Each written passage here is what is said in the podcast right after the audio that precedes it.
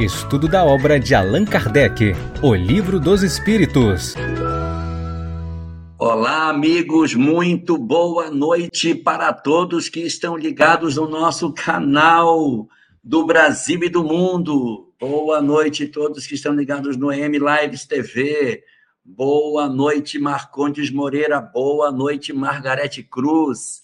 Boa noite, Patrícia Bispo. Boa noite, Katienka, Heitor. Meu Deus, quanta gente! E uma boa noite muito especial para uma pessoa que está aqui hoje conosco. Para quem não boa conhece, noite, Regina, na verdade, é que ser o contrário, Regina que devia estar me apresentando, mas hoje eu estou fazendo a sala da casa. Regina Mercadante, meu Deus do céu! Para quem não sabe, ela é a mão por trás de tudo no canal. Regina é o Rubens, da EM Lives TV. Boa noite para você, Regina. Como estão as coisas? Ah, tá muito bem, né? Eu nunca posso estar com você na segunda-feira, mas hoje com muita alegria vamos estudar juntos já mais, mais um capítulo, né, do, do livro dos Espíritos. E é sempre bom estar com esse público maravilhoso, um público que assim que te adora, né? E que eu desses que estão entrando agora, um ou outro eu ainda já conheço. Eu já vi que a Marta entrou, a Marta Osório, mas tem a Iane também, né? Então são algumas algumas pessoas que já me são comuns assim nas outras lives que eu participo. Mas boa noite a todas e todas. Sejam muito bem-vindos ao no, à nossa Em Lives TV, a web TV do projeto Espiritismo e Mediunidade. Muito bom. Nós vamos então, Regina, fazer a nossa prece para começar o nosso estudo. Então vamos pedir a Deus que Ele nos abençoe, que Ele nos proteja nesse trabalho de compreensão mais exata daquilo que a doutrina espírita nos oferece, a fim de que o conhecimento espírita nos traga o esclarecimento e as luzes que tanto precisamos. Estejas assim conosco, Senhor, abençoando as nossas vidas e protegendo os nossos corações, hoje e sempre. Hoje, particularmente, a gente vai começar é, uma parte nova desse capítulo 11, que é o capítulo que encerra a segunda parte do Livro dos Espíritos. Para quem está chegando hoje no canal, para quem está chegando hoje nesse programa, nós estudamos aqui o livro dos Espíritos. Estamos na segunda parte da obra, mais especificamente no último capítulo, capítulo 11, que fala dos três reinos. E esse capítulo é um capítulo que vai costurar alguns assuntos muito importantes sobre evolução. Muitos assuntos importantes de evolução estão aqui. E algum, nós vamos ter uma pergunta desse tópico de hoje que vai ser muito próxima da pergunta 540, que a gente já estudou lá atrás, vai aparecer aí. Mas, em todo caso, como hoje a gente tem é, 19 perguntas para serem estudadas, talvez a gente não consiga ver as 19, então é, a gente vai ver até onde a gente puder, tá bom, Regina? Então, nós vamos lá. É, Beth Teles, aqui é Regina Mercadante. Nós estamos hoje aqui com a pessoa do canal. Então vamos lá. A gente vai começar vendo as perguntas que abrem esse capítulo. Aí nós temos a pergunta 592, porque a gente vai abrir o, o tópico sobre os animais e o homem. Na semana passada, aquela live sussurrante que a gente fez, na live sussurrante, que eu não podia falar alto, que eu ia acordar os vizinhos, na live sussurrante, nós vimos os, os vegetais e minerais. Agora a gente vai ver uma outra etapa dessa discussão, que são os animais e o homem. Então vamos lá, vamos começar com a questão 592, que é a pergunta que abre essa parte. Então, aqui, os animais e o homem, a primeira pergunta é: se pelo que toca à inteligência, compararmos os anima os, o, o homem. Aqui, gente, é, o homem aqui é o ser humano, tá? Não é o homem masculino. Então, assim, se pelo que toca à inteligência compararmos o ser humano e os animais, parece difícil estabelecer-se uma linha de demarcação entre eles, entre aquele e estes. Porquanto alguns animais mostram sobre, sobre esse aspecto notória superioridade sobre certos homens. Pode essa linha de demarcação estar estabelecida de modo preciso? É porque assim, o homem não voa, né? Tem animal que voa. O homem não respira debaixo d'água, tem animal que respira debaixo d'água. Então, você vai encontrar determinados animais com faculdades do ponto de vista material superiores à do homem. O homem tem uma visão, mas a águia tem uma visão melhor que a do homem. O homem tem olfato, mas os animais têm um olfato melhor que o do homem. Então, Existem algumas características que os animais possuem que são melhores do que o do homem. Então a gente fala assim, ah, o homem ele é, ele é superior aos animais, mas em muita coisa ele é inferior. Ele é inferior. Ele não corre mais rápido, ele não tem mais força. Ele tem realmente alguns animais com características diferentes da nossa, podendo fazer com que a gente tenha a sensação de que o homem, na verdade, é, esteja abaixo dos animais. Mas vamos ver então, Raquel Vitório, o que é que a gente encontra de resposta nessa pergunta. Vamos lá? Olha só. Aqui os espíritos respondem a Kardec dizendo: a esse respeito, é completo o desacordo entre os vossos filósofos. Por quê? Porque querem uns que o homem seja um animal e outros que o animal seja um homem. Então você tem aí a, a tentativa de levar o homem a uma condição puramente animal e outros que querem pegar o animal e colocar na condição de homem, quando você tem animais que falam, né? Animal que repete a voz do homem. Aí querem levar esse animal à condição do homem. Ou o macaco que imita determinadas ações que o homem possui. E aí ele diz assim: estão todos em erro. O homem é um ser à parte que desce muito baixo algumas vezes e que pode também elevar-se muito alto. É, realmente tem vezes que o homem comete atos que estão abaixo dos animais o homem abandona a prole, os animais não abandonam a prole. O homem ele mata por prazer os homens, os animais eles matam para defesa pessoal e mais propriamente para se, para se alimentar. O homem ele é capaz de matar por prazer, ele caça, atira e nem leva o animal que ele matou só para vir a caça ser abatida. Aí os espíritos vão observar que realmente existem condições dos animais que são superiores ao homem. Aí ele diz, pelo físico, pelo físico. Pelo físico é como os animais e menos bem. Pelo físico é como os animais e mais bem do... e menos bem dotado do que muitos destes. Então, o homem ele pode até ser menos dotado, mas é da questão física. Em todos os aspectos que eu coloquei ainda agora, todos estavam no físico. O homem não voa, o homem não respira embaixo d'água, o homem não, tem, não é o mais forte, não tem o melhor olfato, não tem a melhor visão, tudo é físico.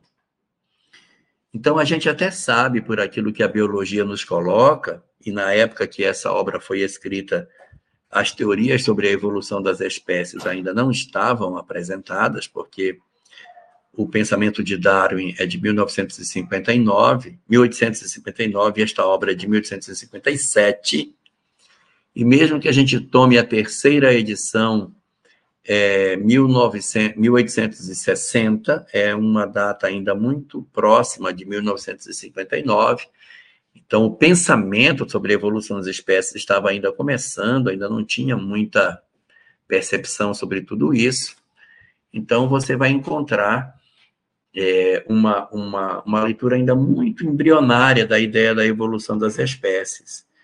E quando a gente fala que os, os espíritos eles estão acima daquilo que os animais são do ponto de vista espiritual, é porque o homem está numa condição realmente mais elevada do que os animais.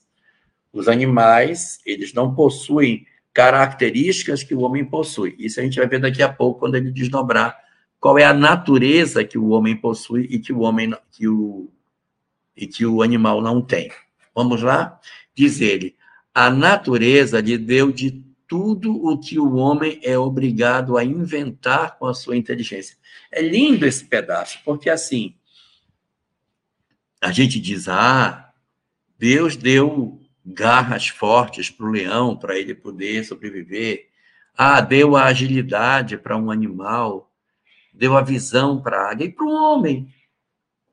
A visão é ruim, o olfato é péssimo, não tem velocidade, não tem carapaça para se defender de um predador. Nós somos muito frágeis. Mas ele nos dotou de uma característica que os demais animais não têm e que isso é o nosso grande diferencial para a sobrevivência dentro da natureza, que é a nossa inteligência. Está dito, a natureza lhe deu tudo que a gente poderia né, precisar inventar com a nossa inteligência. Então, eu não tenho realmente uma carapaça, mas eu posso fazer uma armadura. Ah, eu não tenho os olhos de uma águia, mas eu posso fazer uma luneta, um telescópio, uma coisa assim.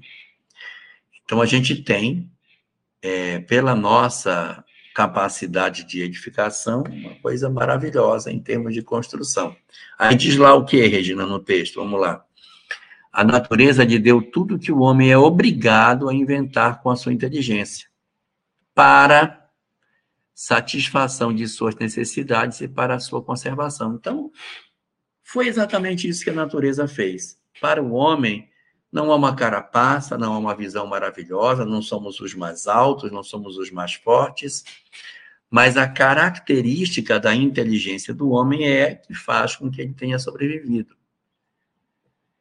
Aí ele vai analisar se o homem é um animal ou se o animal é um homem. O que, que ele diz? O corpo do homem se destrói como o dos animais. Então, o corpo dele se destrói como se destrói o corpo dos animais. Isso é certo. Mas o espírito está assinado para um destino que só ele pode compreender, porque só ele é inteiramente livre. Aí que está o nosso diferencial. Somente o homem é dotado dessa condição, o animal ainda não. Ainda não. Importante esse ainda no texto para que a gente compreenda que isso é uma questão é, de tempo, né? Isso é uma questão de tempo. E aí ele vai dizer que os homens, eles estão inteiramente livres. E aqui eu queria fazer uma observação, Regina, é que é, a gente não deve usar o termo assim, o espírito do cachorro, o espírito do gato. Porque o gato e o cachorro e qualquer outro animal e vegetal, eles têm uma parte espiritual, é verdade. Mas o princípio espiritual que um animal possui ainda não é um espírito, será no futuro. Mas ainda não é. Ainda é chamado de princípio inteligente.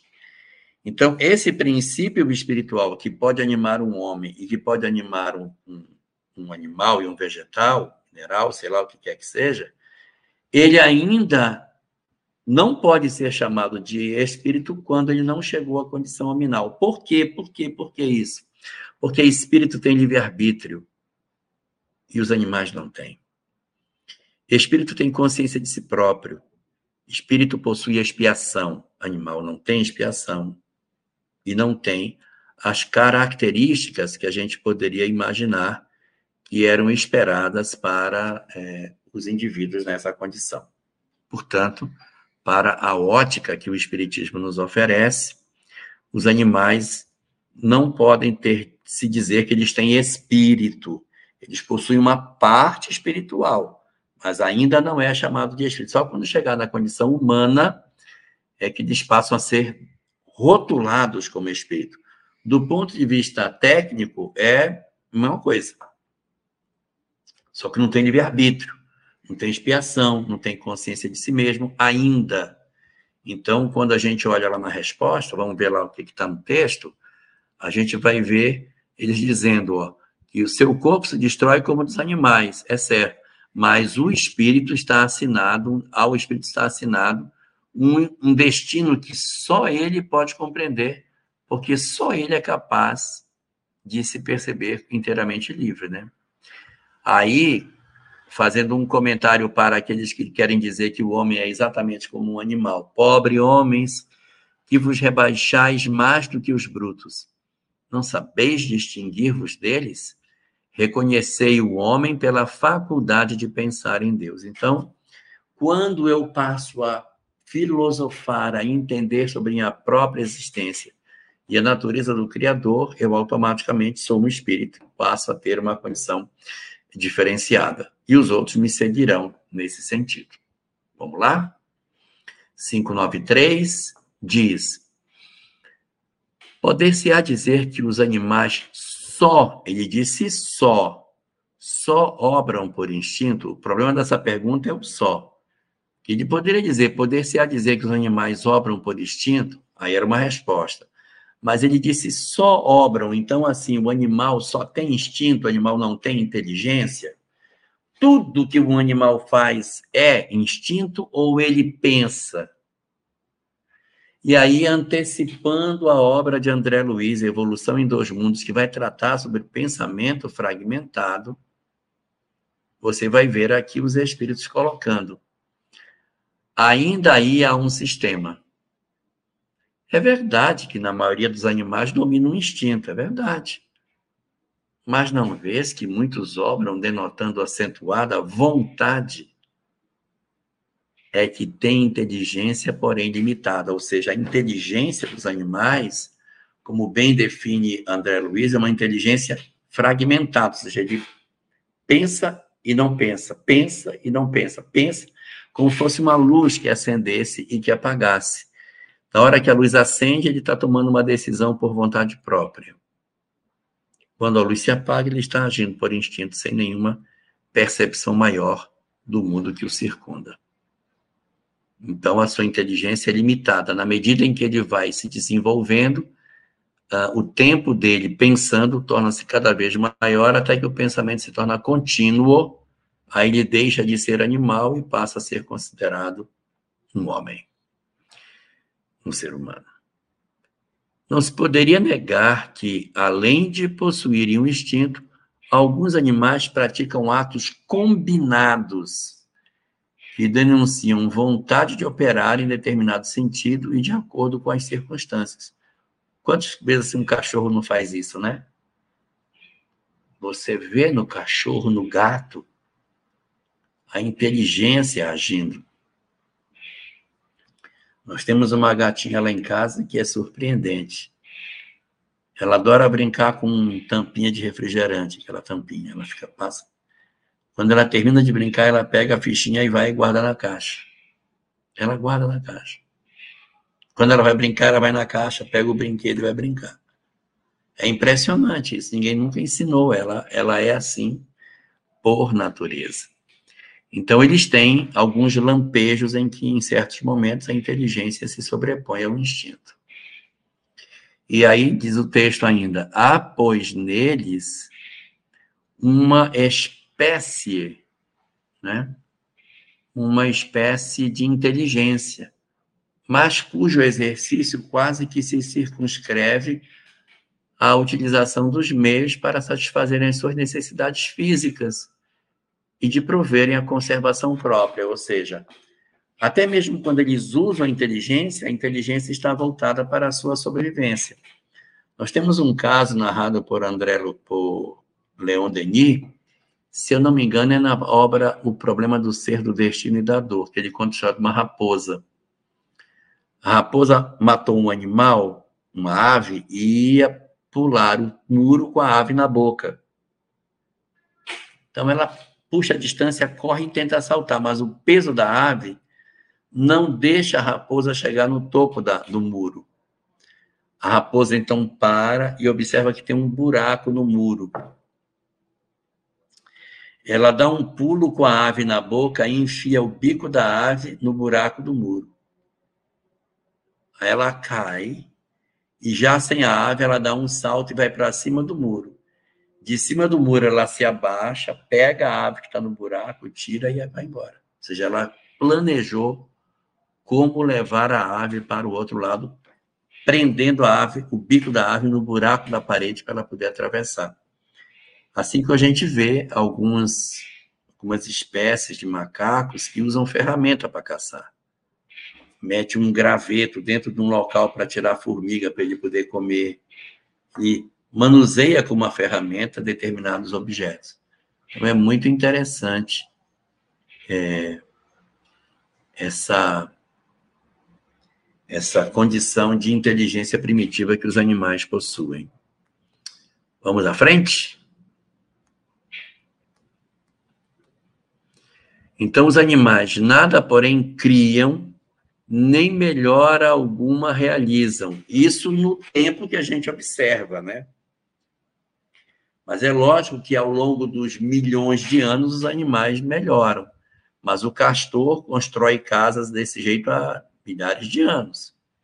O gato, ele se comporta assim há milhares de anos. A evolução ela é muito lenta, a evolução dos animais é muito lenta, porque eles estão sob o ritmo da lei. Então é muito muito devagar o processo de transformação que eles experimentam. Então, olhando do ponto de vista de uma existência humana, eles não têm progresso praticamente nenhum. Um cachorro late do mesmo jeito que latiam seus pais e seus avós. Qualquer que seja a arte com que executem seus trabalhos, fazem hoje o que faziam outrora e o fazem nem melhor e nem pior, segundo formas e proporções constantes e invariáveis na condição de janela de tempo de observação da criatura humana. E aqui ele vai trazer um ponto muito interessante, em que a cria, separado daqueles da sua espécie, não deixa de fazer o ninho exatamente como sua espécie faria. Se você tirar um João de Barro e levar o João de Barro para um outro lugar, mesmo ele não estando em contato com outro João de Barro, ele constrói a casa do igualzinho. Por quê? Porque está na natureza, está no instinto daquele animal construir o seu ninho com aquela característica. E aí, eu estive até dando uma procurada é, em alguns casos que aconteceram na história inversos.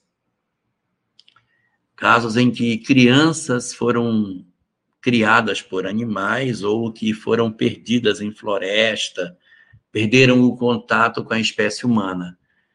Então, existe algumas histórias desse tipo, algumas eu estava lendo que parece ser uma coisa mitológica ou até invenção, fraude na história, mas eu encontrei seis histórias diferentes de crianças que teriam sido criadas por animais ou abandonadas na floresta e que se desenvolveram sem contato humano.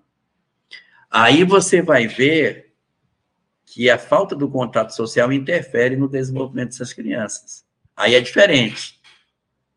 Vou repetir o que eu estou dizendo. Eu tenho um cachorro, eu crio um cachorro fora do seu grupo, da sua matilha, ele vai latir igual, vai enterrar o osso, vai ter um comportamento igual. Por quê? Porque está no instinto do ser, desse, dessa criatura.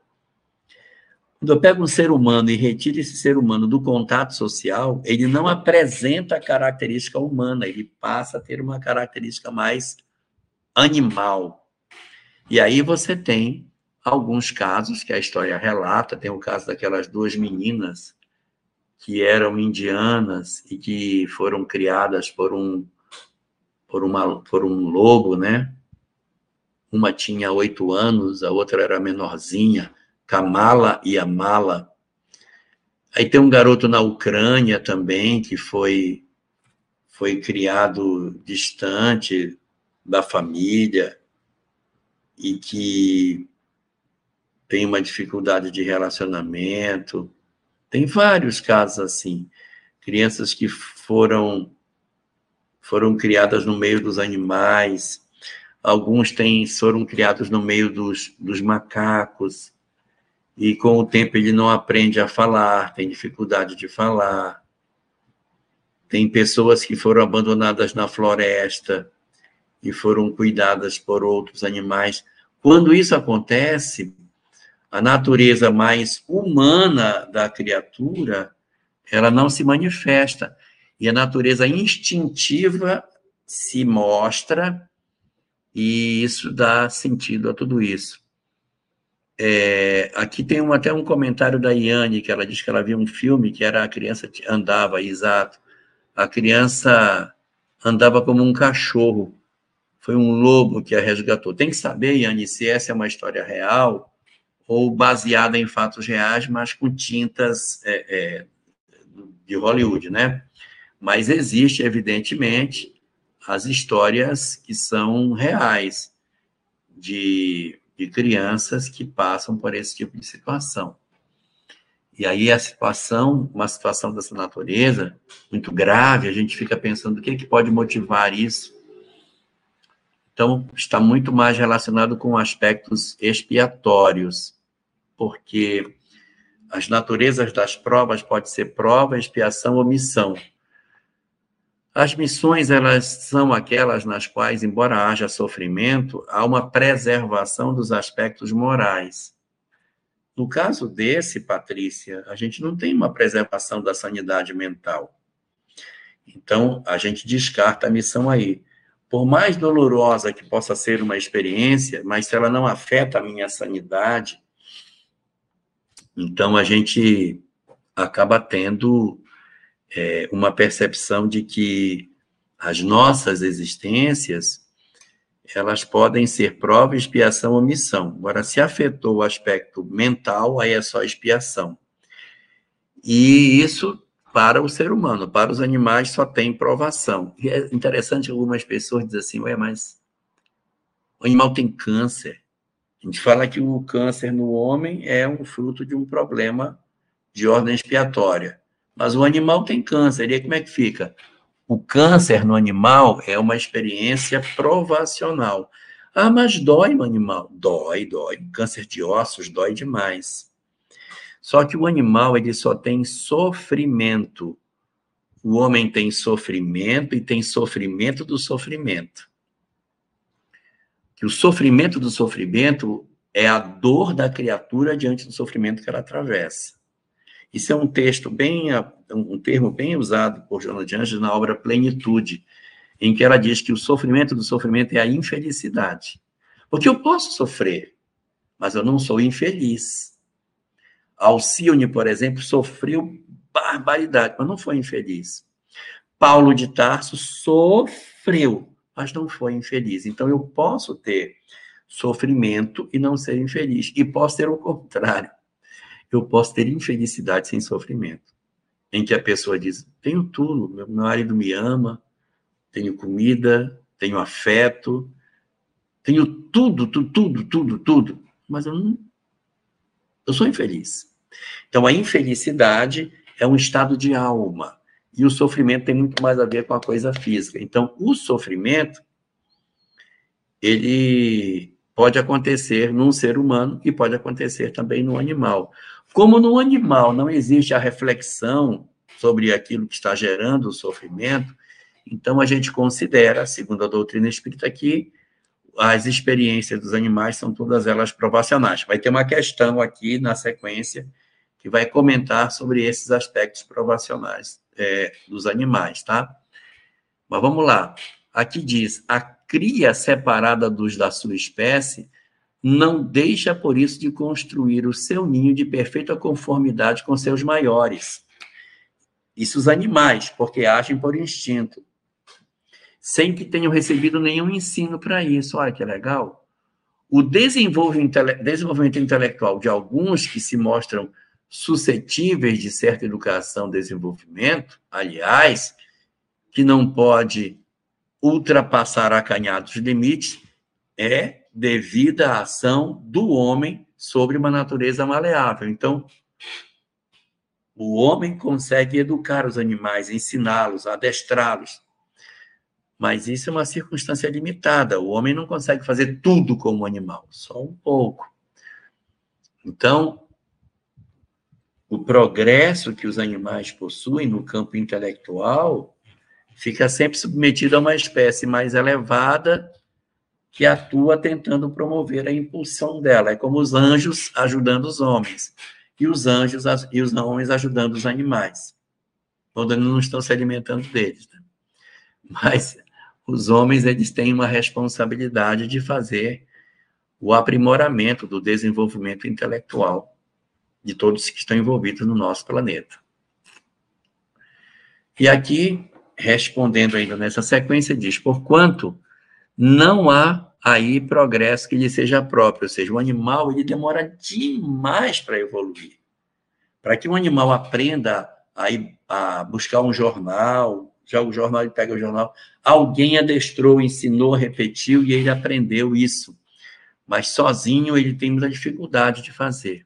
É condicionamento, né, Laura? É o condicionamento de Pavlov, em que ele, você repete um mesmo procedimento, dá um alimento ou uma compensação para o animal, aí ele, ah, se eu fizer isso, eu recebo aquilo. Então, na época, vocês não viram isso que vocês são muito novinhos, mas na minha época, circo tinha animal. Então, tinha domador de leões que se trancava, aquilo era uma loucura cara se trancava dentro de uma jaula com os leões, os leões passavam pelo círculo e tal. E tinha os cachorros que pulavam. Então tinha muitos animais. E quem prestava atenção no circo via que toda vez que ele chamava o animal para fazer um determinado movimento, alguma coisa, o animal fazia, ele dava uma, um biscoitinho, ele dava uma compensação para o animal, para ele fazer. Então, é, na verdade, ele fazia o animal ficava com uma fome doida, ele disse, olha, se você pular, eu te dou o biscoitinho. O animal pulava, por isso que hoje os circos no Brasil não podem ter animal. Animais foram todos retirados. Mas na época que eu era menino, o circo tinha animal. Agora só acabou, graças a Deus. Então o animal ele aprende por reflexo condicionado. Vamos lá? Mesmo o progresso que realizam pela ação do homem é efêmero e puramente individual, visto que entregue a si mesmo, não tarda que o animal volte a encerrar-se nos limites que lhe traçou a natureza. Nós temos um caso desse de um urso na Segunda Guerra Mundial. Durante a Segunda Guerra Mundial, houve um, um exército, acho que era o exército polonês, tem uma nação que escolhe um urso, um urso para ser o mascote deles. Então, esse urso é levado para o fronte, eles ensinam o urso, o urso passa a trabalhar com eles, o urso aprende um monte de coisa. O urso tinha patente, usava roupa de soldado, usava cap. É bem interessante, batia todas as fotos com ele. E assim, ele era a menina dos olhos do pelotão. E depois que a guerra acaba, esse urso ele é rejeitado. Ninguém dá atenção a ele e ele então é mandado para um zoológico. Se torna um urso agressivo, violento, extremamente é, é, voltado para as condições animais. Ninguém reconhece depois o, o animal que era tão dócil e que fez tantas ações de heroísmo naquele animal absolutamente rude que se torna o, o urso que, que participou dessa Segunda Guerra Mundial. Então, a gente tem isso é, na nossa história, animais que, que, que tem até nome, o urso tinha até nome, ele participava. Eu não vou lembrar agora aqui qual era o, o país que, o urso era até um soldado que pertenceu. Se eu não me engano, era na Polônia isso que, que teve. Depois você vê aí para nós, Regina, mas tem um, um urso que trabalhou na Segunda Guerra Mundial como soldado, usava uniforme tudo, e depois é abandonado num zoológico e morre depressivo num, num ambiente sem nenhuma vinculação e extremamente é, feroz, ele se torna um urso feroz depois. Então, assim, mesmo o progresso que eles podem ter, se eles não forem estimulados, eles voltam à condição de princípio. Bom, achou alguma coisa? Está fechado. Seu áudio está fechado. Já não está mais. Pronto. É, na Polônia, foi lá na Polônia até 1947. Eu posso botar aqui na janela, se você quiser. Ah, bota aí pra gente, pra gente ver isso. Até a imagem. Peraí, que eu abri em outro browser. Meu Deus, professor Anton Caruso, boa noite, meu Deus do céu. Oh, que maravilha a sua presença conosco aqui hoje. Muito bom. É. Isso é muito engraçado. Peraí. Deixa eu compartilhar outra tela, outra janela. Aqui. Polônia, né? Polônia. Aqui.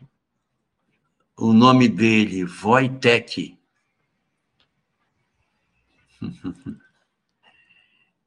Ele trabalhava. Tá cheio de propaganda aqui, olha ele aqui, ó. Isso, ele era de mascote a soldado. Ele começou com o mascote, terminou com tinha patente, ele era soldado. É, deixa eu ver o nome dele. Chamado aqui, ó. Eu não sei como fala isso aqui. Wojtek. Wojtek.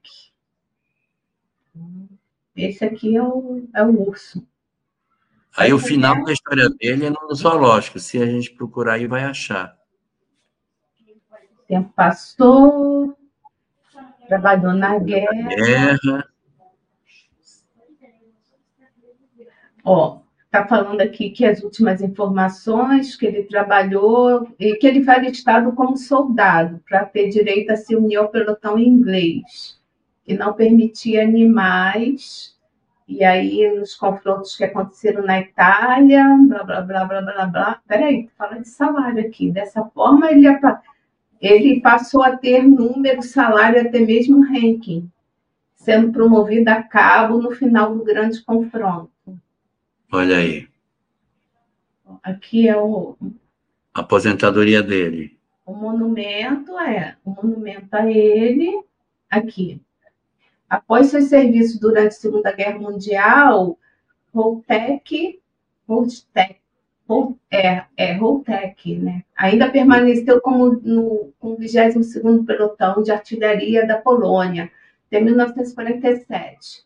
Nesse período, o urso já era bastante popular, não apenas com os soldados, mas também com a população da Escócia, onde os combatentes estavam. Com o fim dos seus serviços, o animal foi doado para o zoológico de Edimburgo, onde permaneceu até 1963, quando faleceu. Até que isso acontecesse, ele continuou recebendo a visita de seus amigos no pelotão. Nesse artigo aqui não fala lá que ele ficou é, depressivo. O que, que, diz aí depois o último? Atualmente? Um memorial na cidade de Edimburgo. É, aí não fala, né? Não, nesse aqui não. não. Mas ele fica depois, ele fica depois. Bom, de repente você vai achar daqui a pouco aí alguma coisa nesse sentido. Mas vamos em frente, que temos aí na sequência dessas Agora nossas. A gente tem que entrar com a outra tela. É, então, os animais, eles possuem essa característica de aprendizado, essa característica de aprendizado é uma característica individual que não vai ser transferida na sua descendência, por isso que ele coloca que é. Aí, aqui na 594, os animais têm alguma linguagem. Aí, a resposta é muito boa.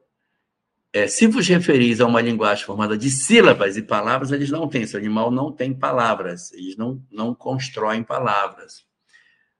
Não tem. É, meio, porém, de se comunicar entre si, eles têm. Claro, a gente sabe que os animais. Um cachorro, quando ele late, ele expressa a dor, ele expressa é, a tristeza, a alegria, é, querendo chamar a atenção. Mas não tem sílaba, é a entonação, né? Dizem uns aos outros muito mais coisas do que imaginais, mas essa linguagem de que dispões é restrita às necessidades, como restritas também são as ideias que podem ter. Então, você não vai esperar que um cachorro fique latindo para o outro explicando que a raiz de 144 é 12. Ele não vai dizer isso. Mas ele vai dizer de perigo, ele vai alertar sobre, é, de, de repente, chorando, pedindo comida, com fome, para chamar a atenção quando ele estiver preso. Ele tem latidos diferentes que você vai perceber, mas é sempre muito próximo das necessidades mais imediatas que ele tem. E nessa, nessa linguagem, ele vai sempre expressar coisas muito próximas daquilo que o animal tem necessidade.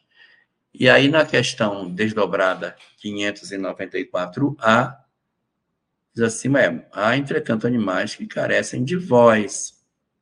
A, a, a girafa não, não, tem, não tem corda vocal. Um pescoço daquele tamanho, ela não emite som nenhum. Ela não emite som. E vários animais não emitem sons. Como é que se comunica se não tem som? Aí esses animais, como é que ficam? Aí, ah, mas aí é que está, compreende-se por outros meios. Para vos comunicar reciprocamente, vós outros homens só dispõem da palavra, um movimento de cabeça, um olhar não fala tanta coisa, e os mudos? Facultada-lhes sendo a vida de relação, os animais possuem meios de se prevenirem, de se expressarem, né? e de exprimirem as, as sensações que experimentam. Pensais que os peixes não se entendem entre si?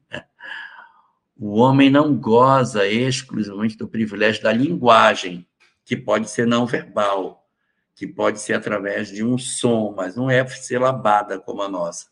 A dos animais, porém, é instintiva e circunscrita pelas suas necessidades e ideias ao passo que a do homem é perfectível e se presta a todas as concepções de sua inteligência. Isso aí é fala dos espíritos, mas a gente sabe que Kardec também fazia os seus comentários, né? É, abaixo já é o comentário de Kardec, efetivamente. É, embaixo, Kardec. A letrinha é diferente, né? Letrinha diferente. Então, nesse texto aí, Kardec já vem dizer assim, ó, efetivamente os peixes que, como as andorinhas, é, imigram em cardumes aí, bandos também, né, porque cardume e andorinha não vai em cardume, vai em bando. Obedientes ao guia que os conduz, devem, por ter meio de se advertirem e de se entenderem e de combinarem. Sim, a gente sabe que quando os, anim os animais estão em migração, eles automaticamente é, fazem muitas mudanças de curso, param, sobem, descem, etc. Agora, a gente sabe que os animais, embora não tenham uma palavra para se comunicar, eles foram sempre tem um guia e às vezes essa, essa liderança é mudada o, o, o animal que está no comando vai para trás, está cansado, outro vai para o começo. E então existe muitas coisas que são importantes que, que acontecem nesse comando dos animais, mesmo sem ter uma palavra articulada que eles possam ter, né? Agora, nessa construção não existe às vezes som mas movimentos, determinadas ações que os espíritos fazem, que os animais fazem, podem justificar isso. Aí vamos lá, para a gente poder concluir esse texto. É possível que disponham de uma vista mais penetrante e esta lhes permita perceber os sinais que mutuamente façam. Pode ser também que tenham na água um veículo próprio, aí você está falando dos peixes, próprio para a transmissão é, de. Já viram suricate? Suricate é aquele animal que parece um, um, um cachorrinho magrelo comprido. Os suricates são assim, eles saem da toca e um se encarrega de ficar olhando, ver se o predador vem. Ele fica olhando. Na hora que ele vê o predador, ele corre dando sinal para os outros. Os outros têm que vir. Então, ele, às vezes, fica até exposto, porque ele fica mais à frente ele pode ser comido pelo predador, mas eles são é, ali destacados para ser o vigilante enquanto o grupo está é, participando de determinadas situações aí de, de perigo, né, diante dos seus predadores.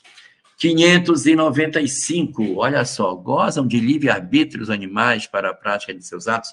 Se eles tiverem livre-arbítrio, eles agem, eles vão agir com inteligência. Se eles têm livre-arbítrio, então eles não são mais animais, são homens. Tá? São homens. Então vamos ver. Eles gozam de livre-arbítrio para a prática de seus atos. Os animais não são simples máquinas como suponde-se, que aí seria só instinto. Contudo, a liberdade de ação de que é, eles dispõem, né, desfrutam, é limitada pelas suas necessidades e não pode ser comparada à do homem. Claro, a situação de, de liberdade deles é, é muito mais restrita. Sendo muitíssimo inferiores aos homens, né? Não têm os mesmos deveres que ele, não tem a mesma liberdade, porque a liberdade que possuem está restrita aos atos da vida material. Aí está a grande diferença, né? Porque para a leitura que a doutrina espírita nos oferece sobre seja um, um, um animal, a gente vai entender que esses animais, naturalmente, eles vão viver experiências que vão levá-los a a procurarem a solução das suas questões imediatas, correr, caçar, fugir, mas eles não têm uma, uma compreensão de que esses, esses animais possam estar plenamente desenvolvidos com sentimento, com tudo mais. Então, tudo isso precisa ser considerado na hora que a gente está trabalhando esses aspectos do entendimento do desenvolvimento dos animais. Animais têm, não agem só por instinto, mas também não é inteligência completa que faz isso. Vamos para a nossa última pergunta, a gente poder fechar a nossa live de hoje. 596. De onde procede a aptidão de certos animais para imitar a linguagem do homem? Aves. E por que essa aptidão se revela mais nas aves do que, do que nas aves do que no macaco, por exemplo, cuja conformação apresenta mais analogia com a humana. Aí eles respondem: origina-se de uma particular conformação dos órgãos vocais, reforçada pelo instinto de imitação. O macaco imita gestos e algumas aves imitam a voz. E a gente poderia imaginar que o macaco poderia ser mais apto a, a se comunicar por voz, mas ele não se comunica e se comunica mais por gestos. Inclusive, teve uma, uma gorila, que o pessoal estava trabalhando com essa gorila para que ela fizesse movimentos, é, tipo libras, em que ela se comunicasse por gestos, de tal maneira que ela conseguisse ter um vocabulário. Eles conseguiram, ela conseguiu aprender muitas coisas comunicava, falava da saudade, ela tinha perdido uma cria. Aí disse, olha, ele está falando da saudade que ele tem, da saudade que ela sente, das coisas, da, da cria que ela perdeu. Então havia todo um, um ela falava, eu amo, tinha um vocabulário para assim, 60 palavras ela tinha aprendido mas é uma comunicação, ela não tem cordas vocais, mas tentando encontrar dentro da inteligência rudimentar do animal uma manifestação dela mais própria nesse sentido.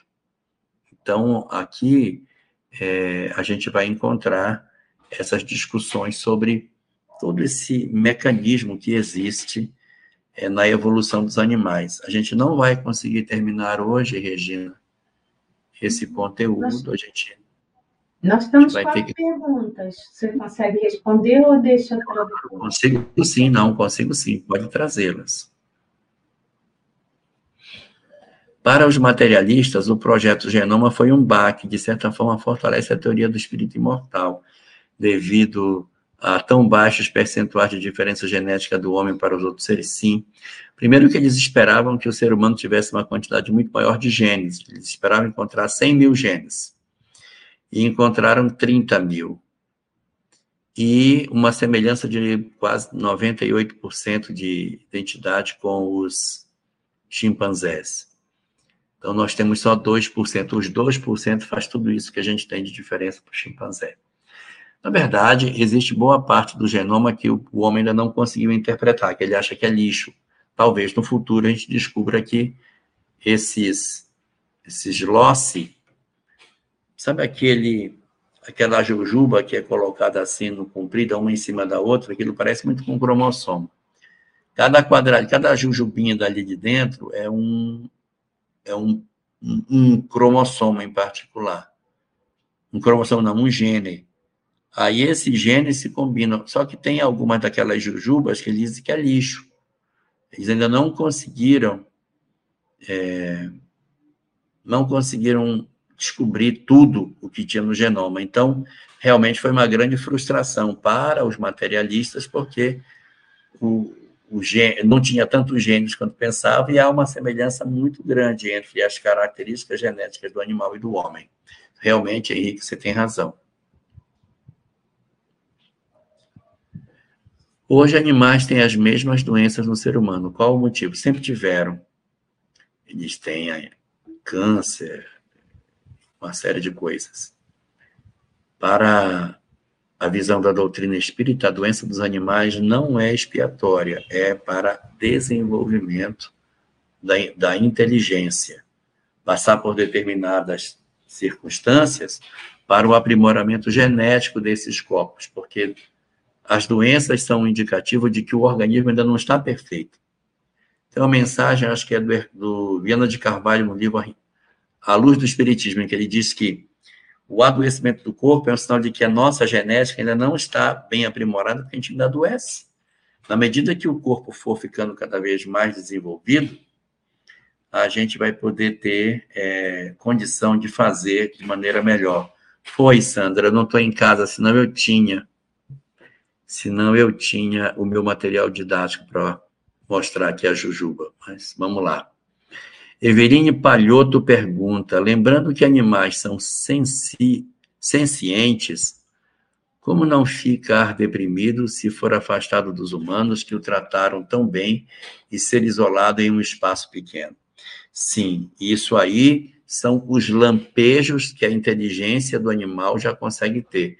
Então, como ele está numa fase de transição entre os animais e os homens, eles automaticamente se tornam mais sensíveis.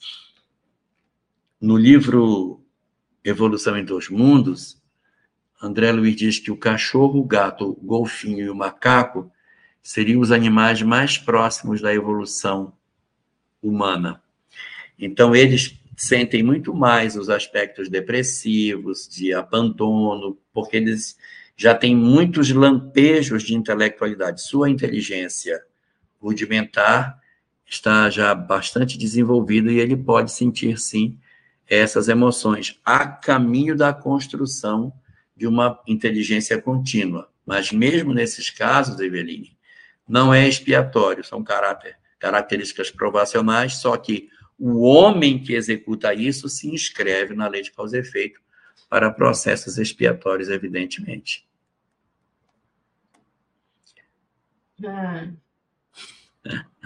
A Patrícia Bispo lembra aqui que a gente, toda vez que dá o like, você estimula o mecanismo de busca do YouTube a jogar para cima esse vídeo. Então, inscrever-se no canal, ativar o sininho e dar o like na live é importante para que a gente consiga melhorar o alcance disso. Então, se inscrever é a primeira, depois ativar o sininho para que todos os vídeos nos sejam informados e apertar o gostei é muito importante para esse processo.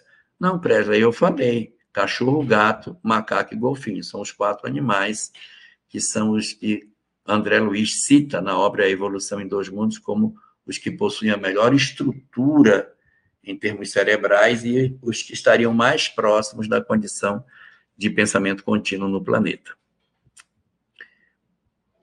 Podemos encerrar. Ah, o seu tempo aí já está curtinho. Ah, está curtinho, mas é importante que todo mundo seja ouvido, atendido. Nós vamos então fazer a nossa prece.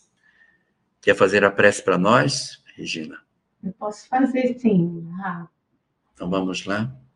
Então, elevando os nossos pensamentos ao alto, agradecendo a Deus, aos nossos amigos espirituais, pela oportunidade do aprendizado, pela oportunidade de entendimento da vida, do que estamos fazendo aqui, para onde vamos e qual é a nossa missão nesse planeta. Então, nós te agradecemos muito, porque somos muito ajudados e mais sabendo ainda que temos muito que aprender. Que possamos ter uma ótima noite, de muita paz, de serenidade, que possamos refletir nos ensinamentos da noite de hoje. Que assim seja. Estude conosco. Faça parte da família Espiritismo e Mediunidade. Em Lives TV.